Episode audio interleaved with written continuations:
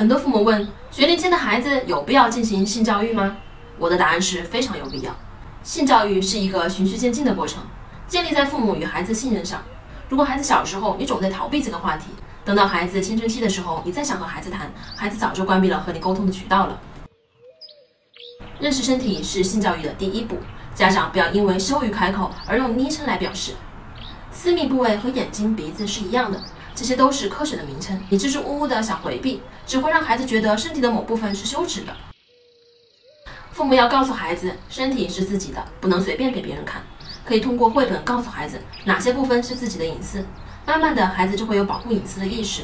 例如，大小便会在角落里，不想让人看到，这是值得鼓励的。当他感受到大人尊重自己的隐私后，就可以引导孩子学会尊重他人的隐私。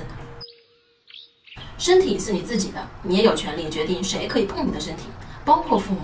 很多父母因为碍于面子，很难拒绝身边亲戚朋友要求亲宝宝、抱宝宝的要求，这样只会破坏孩子的界限感。父母在面对孩子问我是从哪里来的时候，总是含含糊糊的想遮掩掉。其实家长应该主动的告诉孩子，不同年龄段的孩子呢，对于答案的需求也是不一样的。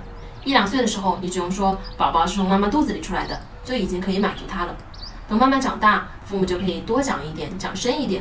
如果你还想了解更多关于如何回答“妈妈，我是从哪里来”这个问题的话，请关注我，看我下期的视频，我会具体的和大家讲解哦。我是不完美柚子妈妈，为你分享最有深度的育儿知识。